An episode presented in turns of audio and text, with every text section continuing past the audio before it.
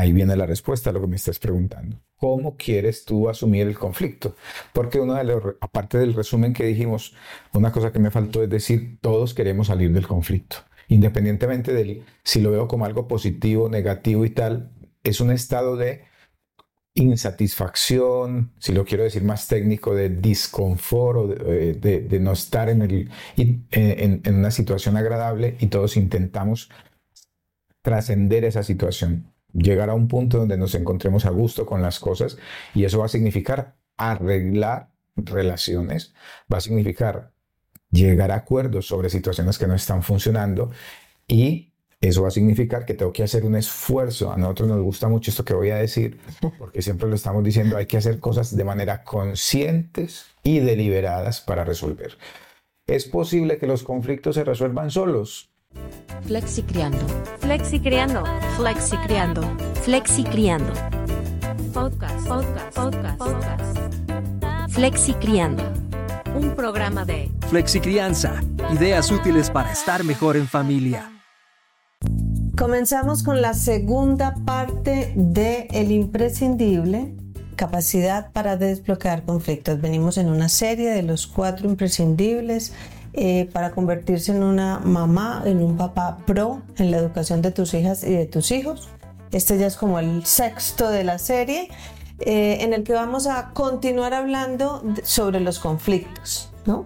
Así que bienvenidas y bienvenidos.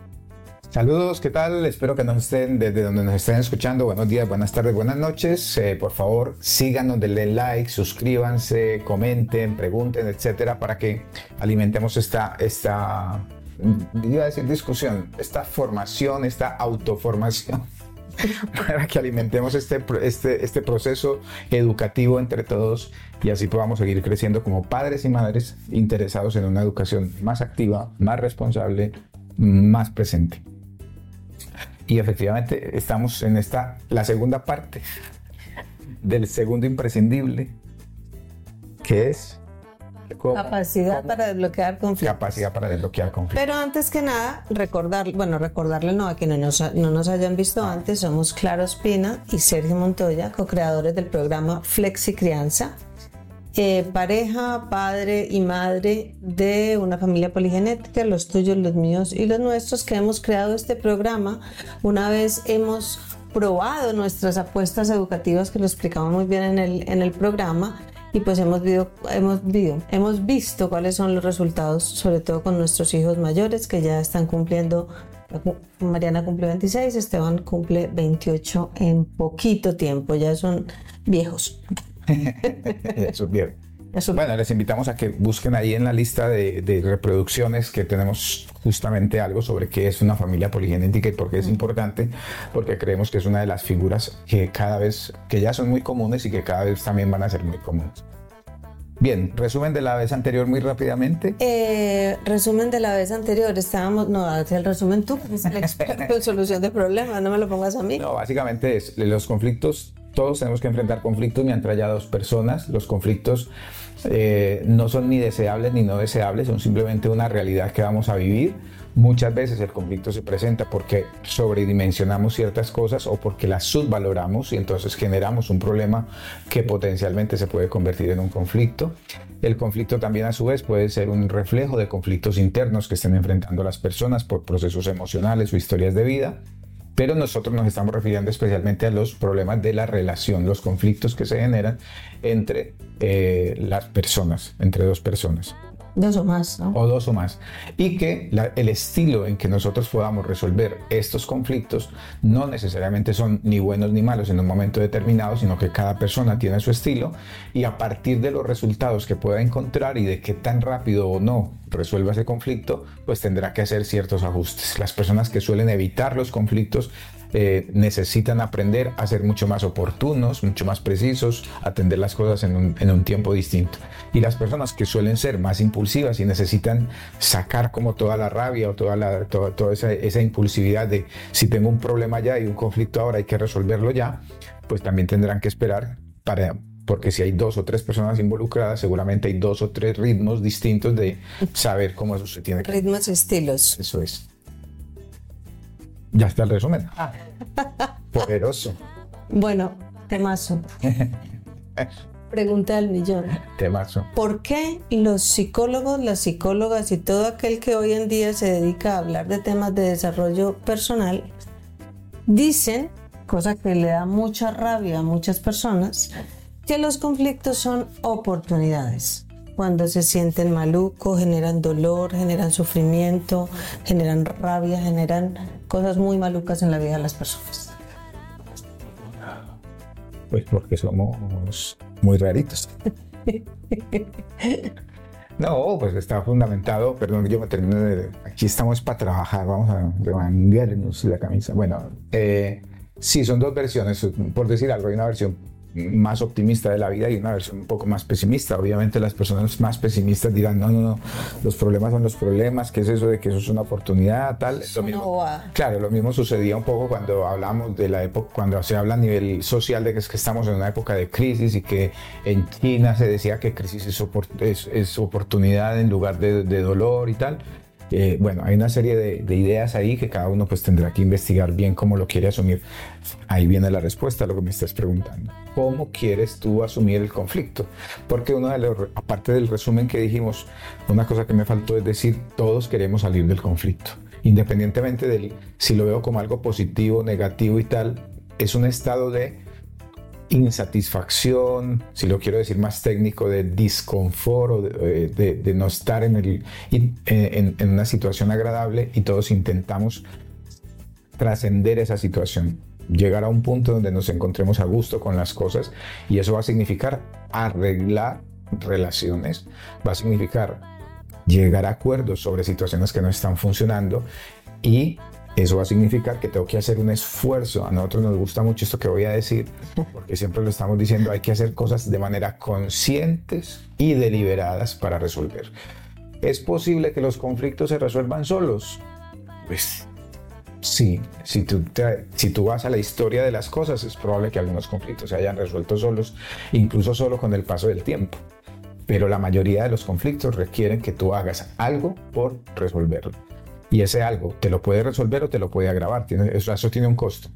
Pero ese tema de que es una oportunidad depende de cómo tú te quieras enfocar sobre el tema. Efectivamente, si tú te quieres enfocar desde ahí, obviamente un conflicto después de que es superado las relaciones quedan fortalecidas, la gente queda con mejor experiencia, queda con una sensación muy agradable de tuvimos un problema pero lo pudimos resolver, entonces la gente se siente efectiva en la resolución de sus problemas, siente que se acerca desde otra perspectiva a la otra persona, entonces por supuesto que es una oportunidad de crecimiento. Pero como es cualquier situación en la vida, la cuestión no es que los conflictos, los problemas sean una oportunidad, es que tú como cualquier otra situación en la vida la puedes convertir en una eh, Porque lo que hacen los conflictos es aflorar las diferencias. ¿No? Y en ese, eh, cuando tú te pones en la disposición de me voy a poner en tu lugar, voy a entender qué es lo que a ti te pasa, cómo es que tú te sientes, qué es lo que eso significa para ti en contraposición de lo que eso significa para mí, y me pongo en una disposición de cómo arreglamos este problema, siempre me tengo que salir de mi parcela siempre tengo que hacer algo que me acerque al otro y eso va a significar sí o sí un proceso de aprendizaje. Con lo cual por eso se dice que pueden ser una oportunidad, no son eh, en sí mismos, es que tú los puedes convertir. Entonces esa, esa opción es un llamado a la acción. O sea, cada que se te presente algo conflictivo en tu vida, tú tienes la opción, la posibilidad, la elección de convertirlo en una oportunidad. Sí, estamos hablando de conflictos en familia. Mm, piénsalo tú, o, de cosas que conozcas o que te han sucedido. ¿Es posible que en una familia se haya evitado resolver un conflicto, el conflicto está ahí, y finalmente con el paso del tiempo, mucho, mucho, mucho tiempo, las personas involucradas principales se mueran? Y entonces nunca se resolvió ese conflicto en la familia. Y queda como una herida de algo que se pudo haber hecho distinto y no se hizo. Por supuesto, pues porque ahí estamos los seres humanos. ¿Fue una oportunidad para algo? Pues a lo mejor, pero fue una oportunidad desperdiciada porque no, no, realmente no se resolvió. Lo que quiero decir es que si bien nos gusta resolver conflictos, se puede ver como una oportunidad o como algo que se atranque o como estamos diciendo en el podcast. O en un bloqueo, también se puede eternizar Se puede quedar como una cosa perenne que está ahí, que afecta a la vida de familia, que nadie tiene la capacidad, ni las herramientas, ni las habilidades para enfrentarlo adecuadamente. Y entonces terminan eh, como hacemos muchas familias o como hacen muchas familias, meten los problemas debajo del tapete y a ver si en algún momento alguien lo barre o lo descubre. Pero se supone que todo lo que hacemos cuando tenemos un problema, entenderíamos que todo lo que hacemos es buscar solución. Pero mientras más tratamos de solucionarnos, muchas veces los problemas más se quedan atrancados. O sea, no es que los evitemos y los dejemos por allá debajo del tapete, no, es que estamos ahí puestos en yo lo hago y yo le ayudo y yo tal, pero no se soluciona. Sí, esto, esto requeriría realmente como un programa aparte, incluso se puede alejar de, de, lo de flexicriando. Eh, y es cómo entendemos nosotros los problemas y aquí hay muchas versiones. Nosotros ofrecemos una forma muy elemental, pero por elemental no significa que luego eso se pueda traducir, se pueda entender o, o, o se pueda llevar a la práctica de manera fácil. Y es, una dificultad se enfrenta porque todos tenemos una, una tendencia natural a resolver los conflictos de manera natural. Si tú tienes hambre vas y buscas comida, si tienes sueño y te acuestas, si se te atrancó algo en alguna parte tú buscas cómo atrancarlo y saltar. Esas son dificultades. Eh, si el niño tiene una gripa vas y le buscas el remedio, son dificultades, eso no son propiamente desde esta perspectiva que estoy contando problemas, pero todo es potencialmente convertido en un problema. ¿Cómo se puede determinar eso? Se puede determinar es, si yo tengo una dificultad y le aplico una solución y lo resuelvo, ya no tengo ni dificultad y la solución funciona. Si yo tengo una dificultad y le aplico una solución que no es adecuada, ese problema se va a mantener. Yo puedo seguir aplicando esa solución, pero como no resuelve nada, el problema se va agrandando. La, la, tendencia habitual que nosotros tenemos es a cuestionar el problema y no a cuestionar la solución. Pero en esta perspectiva, lo que les estoy diciendo, la mayoría de las veces es la solución la que está manteniendo o reforzando el problema. Yo siempre pongo este ejemplo porque me parece súper claro. Una mamá, eh, el niño hace algo equivocado, entonces la mamá no debía hacerse, ojo con las... Pero la mamá le pega una palmada. Y entonces, para la mamá, la palmada es la solución. Le voy a provocar una experiencia incómoda a mi hijo para que entienda que eso que estaba haciendo no lo debía hacer. Y que yo mando. Y que yo mando y que efectivamente eh, ahí estamos marcando una línea y no sé qué. Vale, perfecto. El niño mm, no lo entiende del todo porque él no pensaba que estuviese haciendo algo necesariamente malo y aun cuando supiera que estaba transgrediendo la norma, pensaba que tenía derecho a hacerlo o quería explorar, estaba en su proceso de exploración. Vale, la mamá le pega la palmada y en ese momento obviamente hay una reacción, parece ser que funciona, pero al otro día el niño vuelve y repite lo mismo. Y entonces empezamos, empieza una dinámica que es, es una situación complicada. ¿Qué hago? ¿Le vuelvo a pegar otra? Entonces la mamá habitualmente sí si no se da cuenta de esta dinámica, lo que habitualmente los seres humanos es, pues entonces le pego dos. Y si al día siguiente le, te le pego tres o aumento la intensidad de la palmada. Le pego más duro. Le pego más duro para que este finalmente entienda. Yo estoy cuestionando y, finalmente llego a la conclusión de este niño es malo. Ajá. Eh, nada le bueno, nada le funciona. Este nada le funciona, me estoy metiendo en un problema. Este niño es muy atravesado, esta niña, es que quién sabe qué le está pasando. Eh, y peor todavía, terminamos llevándolo al psiquiatra infantil, terminamos drogándolo o terminamos asignándole una serie de, A eso me refería en el podcast anterior, que problemas mal enfocados o dificultades mal atendidas pueden generar que al final yo cree un problema que si lo hubiese pensado de otra manera, lo hubiera resuelto de manera mucho más sencilla y más fácil. Entonces, la conclusión aquí es que muchas veces los problemas y los conflictos son generados porque aplicamos las soluciones equivocadas a las situaciones.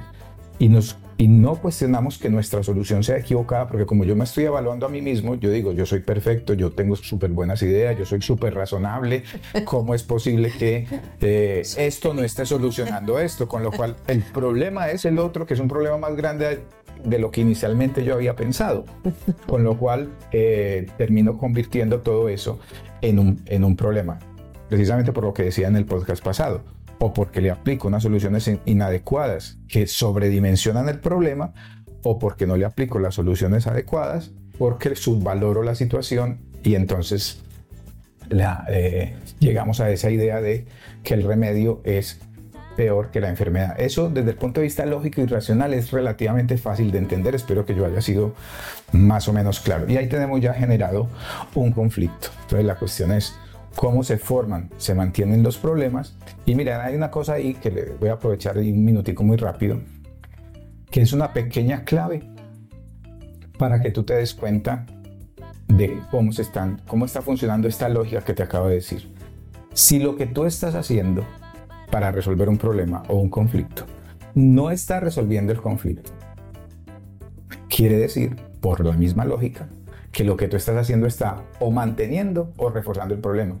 Es, si tú lo dices así, es súper simple y uno lo entiende. pero en la realidad no Pero en la realidad uno no quiere soltar su solución, porque la mamá está convencida que ya la última herramienta que tiene es pegarle a ese niño. No solo eso, sino porque generalmente tenemos como unas vías marcadas para solucionar y nos cuesta ver otras. Y muchas veces esas otras se salen de lo que se espera de nosotros.